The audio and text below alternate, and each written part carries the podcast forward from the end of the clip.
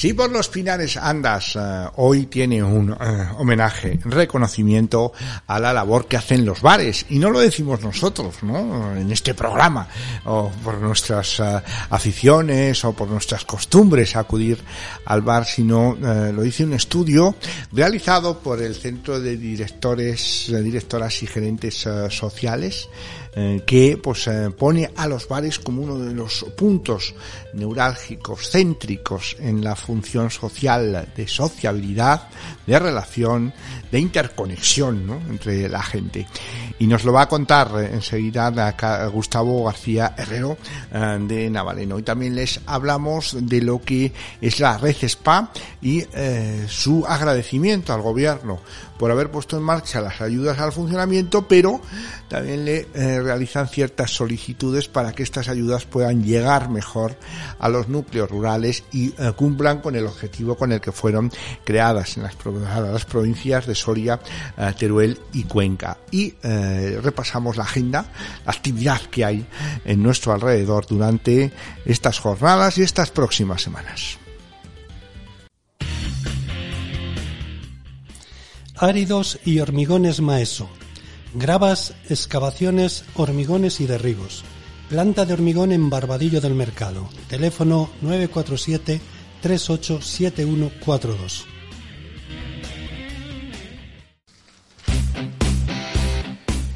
Y estos días eh, ustedes han eh, leído en Tu Voz en Pinares eh, que hemos publicado un reportaje sobre lo que es un estudio que nos resalta la función social que tienen los bares. Un estudio además realizado con una amplia muestra, de una forma científica, metódica y que nos ha arrojado además interesantes conclusiones, sobre todo mirando a la evolución de los núcleos rurales, ¿no?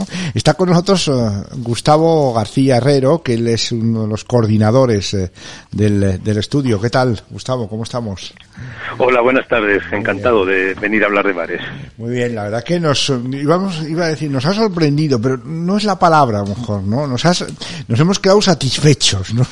Diríamos, con las conclusiones de este, de este estudio. No sé si vosotros también, ¿no? Como hacedores. Sí. ¿eh? Sorprendidos, desde luego, no pero nos hemos ratificado en algunas cosas que ya intuíamos o que sabíamos eh, por nuestra actividad. Primero como personas, como ciudadanos, y segundo como profesionales de, algo como los servicios sociales, que a lo mejor suena raro que en relación a servicios sociales y bares parece que son cosas distantes, pero claro, mira, los servicios sociales hay gente que los relaciona con pobreza y marginación. Pero eso es un error. Es como si la sanidad se relaciona con enfermedad. La sanidad tiene como objetivo la salud y por eso atiende a las personas que carecen de salud, a las personas enfermas. Pues los servicios sociales nos ocupamos de la convivencia positiva y la integración social y la autonomía personal. Y desde esa dimensión es lógico que nos ocupemos de todo lo que tiene que ver con la convivencia. ¿Y quién puede dudar que los bares tienen y mucho que ver con la convivencia ciudadana? El estudio ha sido realizado por la Asociación Estatal eh, de Directoras y Gerentes de Servicios Sociales y ha estado pues en la financiación, apoyo económico, apoyo logístico, ahí la Confederación Estatal de, Hostelería, ¿no? Analizando pues lo que es ese impacto de los establecimientos hoteleros de proximidad en la vida personal y comunitaria, eh, así como las funciones que cumplen eh, en la cultura y la sociabilidad, ¿no? Ahí los tenemos a, los eh, bares. Decíamos que la muestra ha sido amplia, ¿no, Gustavo? Claro, es que no queríamos que fuera algo frívolo, porque eso, a veces hablar de bares parece que es eso, que es como de broma y ni mucho menos, ¿eh? Entonces, lo hemos hecho con mucha seriedad. Claro, nuestra asociación, somos una asociación que no recibimos subvenciones de nadie para ser independientes, no las pedimos y así no nos las dan. Entonces, para hacer un estudio de estas características necesitábamos un apoyo de alguien y lógicamente ha sido las empresas de hostelería quienes se fiaron de nosotros y nos financiaron los costes de este estudio que el estudio lo hemos realizado con total autonomía nosotros. Lo he coordinado y de manera totalmente autónoma. Entonces, hemos hecho una encuesta de más de mil cuestionarios en toda España entre usuarios de los servicios hosteleros. Hemos hecho una consulta con expertos de lo social y de lo hostelero y un análisis minucioso de municipios, pues más de 3.000 municipios. Los hemos analizado con todo detalle para ver dónde hay o no hay estos servicios. Y eso, las conclusiones, como decía, son aunque predecibles, espectaculares. Fíjate, solamente, bueno, mm, lo primero que hicimos fue saber si las personas que usan los bares lo hacen de manera funcional, es decir, oye, que tenemos que tomar un café ahora o que tenemos que comer y estamos de paso, o si lo tienen como referencia. Y encontramos que el 85,5% de las personas que usan los establecimientos hosteleros los usan de manera mm, como integrados en su vida cotidiana, es decir, los tienen de referencia, uno o varios. O sea, a veces por el trabajo, donde vas a almorzar, a veces donde quedas a echar la partida o a tomar las cervezas por la tarde o el fin de semana. O sea, que los bares forman parte de nuestra vida. Luego preguntamos qué tipo de bares y nos salieron los más tradicionales, el bar-restaurante, el bar-terraza, el bar de, de tapas y las cafeterías. Y a partir de ahí, todo el estudio lo que hacemos es analizar qué diferencias hay entre quienes tenemos uno o varios establecimientos de estos de referencia y quienes no lo tienen. Y las conclusiones son, vamos, impactantes. Es decir, hay una relación clarísima entre tener uno o varios establecimientos hosteleros de residencia, bares, con tener mayor satisfacción vital y mayor confianza en el vecindario. Vamos, un indicador de cohesión social completo. Entonces, solamente ya por esa conclusión vale la pena seguir investigando, que es lo que hemos hecho, sobre este papel de los bares, de, los bares de proximidad, ¿eh? no cualquier establecimiento hostelero. Estamos hablando, pues, ese de comercio de proximidad que tanto nos gusta eh, disponer en, en, las zonas rurales o en los barrios urbanos, ¿no? Porque estamos hablando de realidades que cuando en un barrio de una ciudad desaparecen estos baros por la razón que sea o no están, eh, acaban siendo como barrios dormitorio, ¿no? O sea, tienen claro. pierden como personalidad ¿no? También. Totalmente. Es que en este estudio ha interesado mucho y me parece bien, ¿eh? el tema de los núcleos pequeños, los núcleos rurales, allí donde está amenazada la existencia del propio núcleo rural y del bar, ¿eh? en singular, pero no es el la única amenaza, ¿eh? con todo que es algo importante. Pero es que hay nuevos espacios urbanos donde la existencia de bares está amenazada porque son a ver cómo te digo, urbanizaciones donde no hay espacio para el comercio de proximidad, no solo para los bares, sino para una tienda de ultramarinos, una peluquería, eh, no existe, es decir, en los bajos de, muchos, de muchas nuevas urbanizaciones son privativos. Y a veces se piensa que tener una cafetería, un bar eh, debajo de tu casa, pues te genera molestias, a veces inseguridad. Y claro, ¿qué haces? Pues que al final vives eso en espacios deshumanizados, donde la gente se mete en sus casas a dormir, pero no hay vida vecinal, porque para comprar una barra de pan, para comprar una docena de huevos, para cortarte el pelo o para tomarte una cerveza con los amigos, tienes que coger el coche. Y claro, en una sociedad donde estamos tan mediatizados con las redes sociales y demás, pues, pues es que al final eso deshumaniza, porque necesitamos los seres humanos el roce, el cara a cara, el vernos, eh, el identificarnos. Y esa función, en esa función, los bares, de verdad, y estos bares, estos establecimientos hosteleros de proximidad son insustituibles.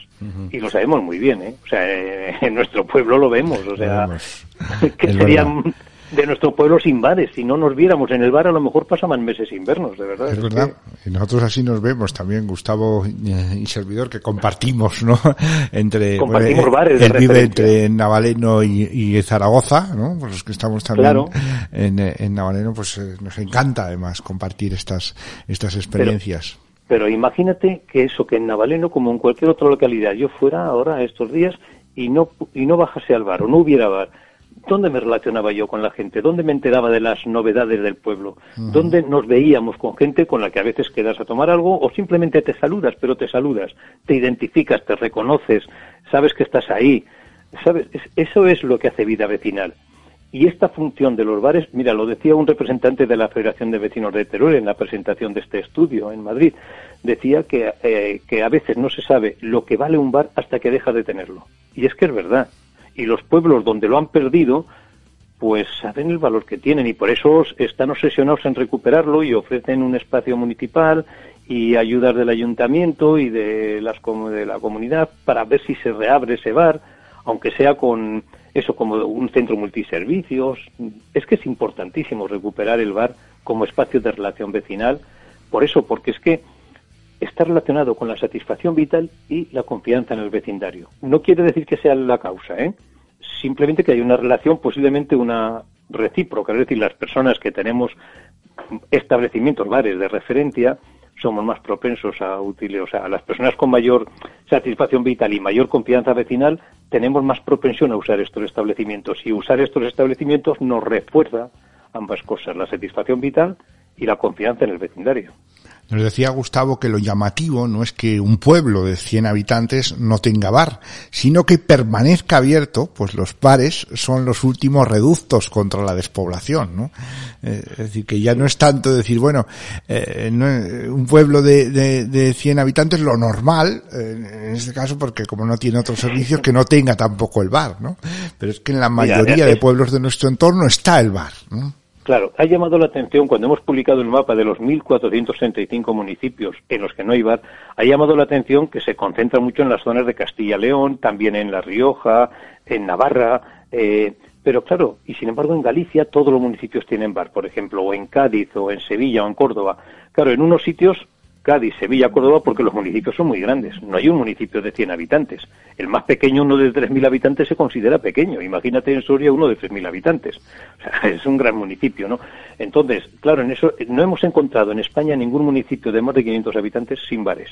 Con lo cual, en esas zonas todos tienen. Pero es que en Galicia, municipio y núcleo de población no, se, no es lo mismo. Cosa que en nuestra tierra sí como en Teruel, como en Guadalajara, como en Salamanca o como en La Rioja o en Navarra. Es decir, un municipio, aunque tenga 70 habitantes, es un municipio. Sin embargo, en Galicia, claro, un municipio como Lalín, eh, pues puede tener no sé cuántos núcleos de población y algunos de ciento y pico habitantes a lo mejor. Entonces, claro, Lalín tiene bares, pero a lo mejor tiene varios núcleos de población de 100 o 200 habitantes sin bares. Entonces, lo que me nos ha llamado la atención, y a mí particularmente mucho, es los municipios con bares, es decir, en Soria, en Teruel, en Guadalajara, en La Rioja, en Salamanca, en León, municipios pequeñitos que tienen bar. Pero además es que hemos entrado en Google, hemos visto su ubicación, hemos visto las reseñas, la fecha de las reseñas, los comentarios, las fotos, y es que son entrañables de verdad. O sea, visitando, o sea, la España, buscando la España vaciada de bares, hemos encontrado la España llena de bares y el bar como un auténtico reducto. Ahora que se habla tanto de los no lugares, vamos a recuperar el lugar de la proximidad real, de la vida real, y esos son los bares. Y entonces que en municipios de nuestra provincia, como en el resto de Castilla, León, de menos de 100 habitantes tengan bares, es que los tenemos que defender con uñas y dientes. Y ahí sí que la Administración tiene que saber que si se cierra el bar, no solamente se deteriora la vida personal y comunitaria, sino que cualquier alternativa va a ser más cara y menos efectiva. Por eso hay que apoyar a los bares, en donde es el último bar del pueblo, hay que apoyarlo. Es decir, yo creo que la fiscalidad cero, la, agilidad administrativa de facilitar que puedan prestar otros servicios comerciales, los, los, multiservicios, o comerciales o de servicios, yo creo que es la única manera, porque al fin y al cabo de un bar tiene que vivir alguien, una persona, una familia, y en un municipio de 100 habitantes o viene mucha gente en fines de semana o vacaciones, o pasa una carretera por allí que le da otra clientela, o tiene que prestar otros servicios para poder estar abierto. Mm. Eh, desde que presentasteis este estudio ha, habido un revuelo, ¿no? Una expectación eh, y lo hemos podido ver la cantidad de medios que han publicado, pues o bien entrevistas, o bien reportajes, o bien noticia sobre el, estudio. ¿Lo estaba esperando un poco la sociedad también? Eh, ¿Esperaba algo así? ¿Tú crees que un estudio donde, bueno, nos, nos viniera a ratificar lo que muchos pensábamos, ¿no?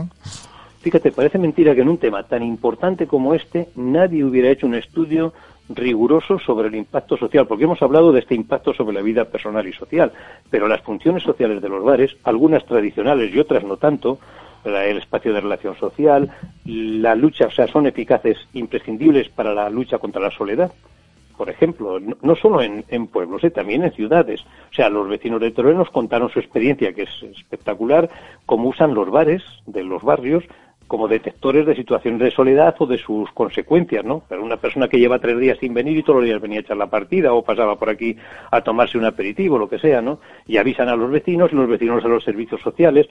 Esa función es importantísima. También prestan servicios a gente que está sola, que va allí a comprar la comida, a comer o a comprar la comida, sea, son servicios importantes que prestan los bares. También de integrar a los de fuera con los del lugar mm, es importante. y algunas funciones nuevas. Por ejemplo, entre las nuevas generaciones destaca mucho en el estudio que hemos realizado que consideran estos servicios hosteleros, los bares, los bares, restaurantes, las cafeterías, como espacios informales de trabajo. Y cada vez van a tener mayor fuerza, no solo por el teletrabajo, que sí, sino porque a veces prolongar una reunión de trabajo en un bar eh, es otro ambiente más distendido, las categorías, que las jerarquías laborales ya no pesan tanto, las opiniones son más espontáneas, la creatividad eh, sale más natural ahí y cada vez van a tener bares, restaurantes, la comida de después de trabajo y todo eso, cada vez están teniendo más fuerza como una nueva función de estos bares. Pues anima Gustavo esto a continuar eh, con otros estudios, eh, ya no vamos a decir todos de los bares, pero bueno, similares, ¿no? de, de, de, entidades, de locales, establecimientos que cumplen también funciones sociales diversas. ¿no? Sí, hacemos diferentes estudios a lo largo del año en nuestra asociación eh, sobre temas muy sociales, por decirlo así, la dependencia, el gasto social, lo acabamos de publicar, eh, las ayudas de urgente necesidad. Eh, publicamos bastantes estudios, pero también sobre el urbanismo social. Llevamos años trabajando, precisamente de ahí nace la idea de, de hablar de los bares, hablando de la importancia que en un urbanismo, en una ciudad socialmente sostenible, tiene el comercio de proximidad y los bares, el bar de la esquina, ¿eh? No cualquier bar. Estos bares tienen, son un comercio de proximidad con funciones especiales, ¿no? Y claro que vamos a seguir investigando. A, bueno, depende si tenemos medios ¿eh? y el cuerpo aguanta, espero que sí. Pero a mí Me, me, haría ilusión analizar ahora lo que no hemos analizado, es decir, en los bares, no los municipios que no hay bares, sino los municipios de menos de 500 habitantes donde hay bares. Hacer una buena muestra y analizarlo y analizar también los bares de los barrios es decir, un análisis ya más, más en profundidad de la función social de los bares. Mira, creemos, y así lo hemos dicho como conclusión del estudio, que España es un país de bares. Un país de bares en el sentido, primero, por su extensión, es decir, ni un municipio de más de 400 habitantes sin bar, y segundo, por esas funciones tan importantes y ese impacto sobre la vida personal y social. Entonces, eh, forman parte de nuestra cultura. Sin los bares, o sea, porque en otros países también hay bares, claro, pero el uso que se hace de esos establecimientos en España es diferente, es un factor diferencial. La cultura española, cultura con mayúsculas, es decir, la forma como, como vivimos y cómo nos relacionamos y cómo nos entendemos entre nosotros, tiene en el bar un referente esencial. Si los bares desaparecieran tal como los conocemos, si fueran otra cosa, la cultura española cambiaría radicalmente. ¿Alguien se puede imaginar, bueno, sí, claro, por desgracia, un pueblo sin bares? Bueno, pues eso, imaginámoslo y vemos cómo se empobrece todo, la vida personal, la vida social. Así que defender los bares es algo más que no es una frivolidad, es algo consustancial con nuestra cultura, nuestra forma de ser y de relacionarnos con los demás.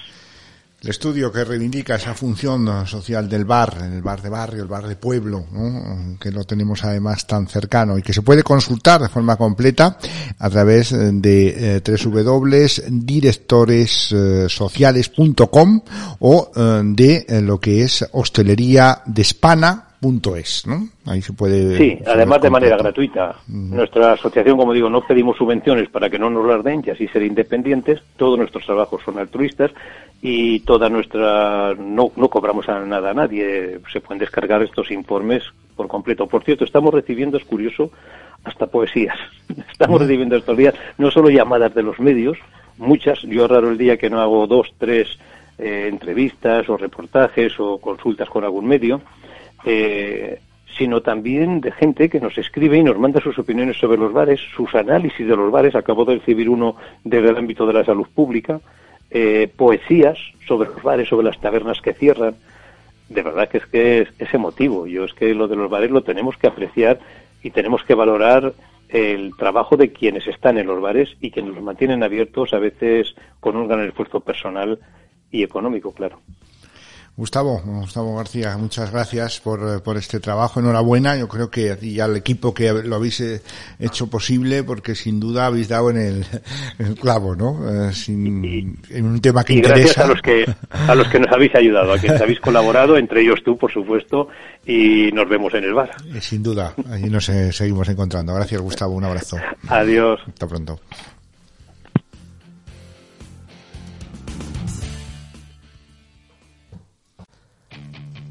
Aroch Trufas, boletus, setas. Somos la empresa más veterana de la comarca pinariega en conservación y transformación del recurso micológico. Fábricas y oficinas en Navaleno, junto a la carretera nacional 234. Teléfono 975 374100. Y hablamos de la red de áreas escasamente pobladas del sur de Europa, la red SPA, que agradece la puesta en marcha eh, de lo que es esas ayudas al funcionamiento por parte del gobierno central. Y una vez eh, que eh, pues traslada una serie de demandas de cara a que puedan resultar efectivas. Por parte de la organización se ha remitido una carta al gobierno en la que se expresa que es imprescindible mejorar la intensidad y el alcance de las ayudas si de verdad se busca corregir esos desequilibrios que tenemos estructurales y que padecen las tres provincias derivadas de sus desventajas demográficas y permanentes y de su decreciente despoblación. También se solicita mantener una reunión para trasladarles a, los eh, miembros del Ejecutivo la realidad socioeconómica de los tres territorios con el fin de encontrar la mejor fórmula para la aplicación de estas ayudas. Consideramos que tanto la intensidad de las ayudas como el alcance de las mismas resultarán insuficientes para corregir, de una parte, los desequilibrios estructurales derivados de las desventajas demográficas graves y permanentes que padecen nuestras tres provincias y, de otra, para aprovechar esas oportunidades de industrialización de nuestra economía nacional. En este documento se explica que las ayudas al funcionamiento tienen que ser consideradas como parte de un proyecto país. Primero por el rol que pueden llegar a alcanzar en esa necesaria cohesión territorial de España y segundo por el factor de competitividad que pueden aportar al país de cara a que empresas ubicadas en otros continentes, como es el caso de Asia, que están retornando a Europa, consideren la posibilidad de instalarse en estos territorios. Para la red es indispensable que se aumente su intensidad, puesto que la cuantía anunciada está muy alejada de la permitida por la Comisión Europea en las directrices de ayuda de funcionamiento y quieren eh, que sea comparable al menos con la que se aplica en países como eh, Noruega. También se pide reconsiderar la modulación territorial eh, que queda patente que los municipios de menos de mil habitantes que cuentan con suelo industrial en estas tres provincias pues tienen polígonos industriales ubicados en pequeños núcleos rurales que adolecen de servicios esenciales para la implantación de empresas, la fibra óptica o el gas, entre otros, y así, pues, mm, mal pueden ser competitivos. Y también se valora positivamente la inclusión de los autónomos en las ayudas de funcionamiento, pero para que sea efectiva, la tarifa plana tiene que ser de carácter indefinido, al igual que las ayudas de funcionamiento porque eh, si no, en esos tres años, pues se quedan realmente en uno. Es decir, debería mantenerse como las ayudas hasta que las provincias alcancen los 12,5 habitantes por kilómetro cuadrado.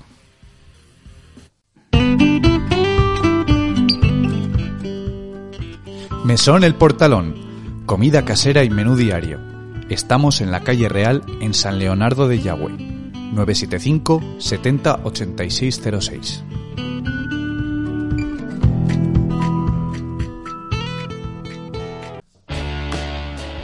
Nos movemos en la agenda y es que este mes de noviembre trae a numerosos conciertos eh, para eh, llenar las salas tanto de las ciudades de Burgos como de la de Soria. En la de Burgos se comienza con una acción eh, doble que tuvo lugar el pasado 11 eh, de noviembre y pues que tuvimos también pues Estrella Morente y por otra parte también a los miembros de la fuga. El día 12 tuvimos también pues la gran Phil Symphony Orquesta que regresó a la ciudad, eh, concretamente al Fórum de Evolución, y en el escenario de la sala Andén 56 se subirán grupos como Secon el, el 19 de noviembre tendremos también el día 25 a una de las bandas de heavy metal que más está sonando procedente de Alemania, Udo.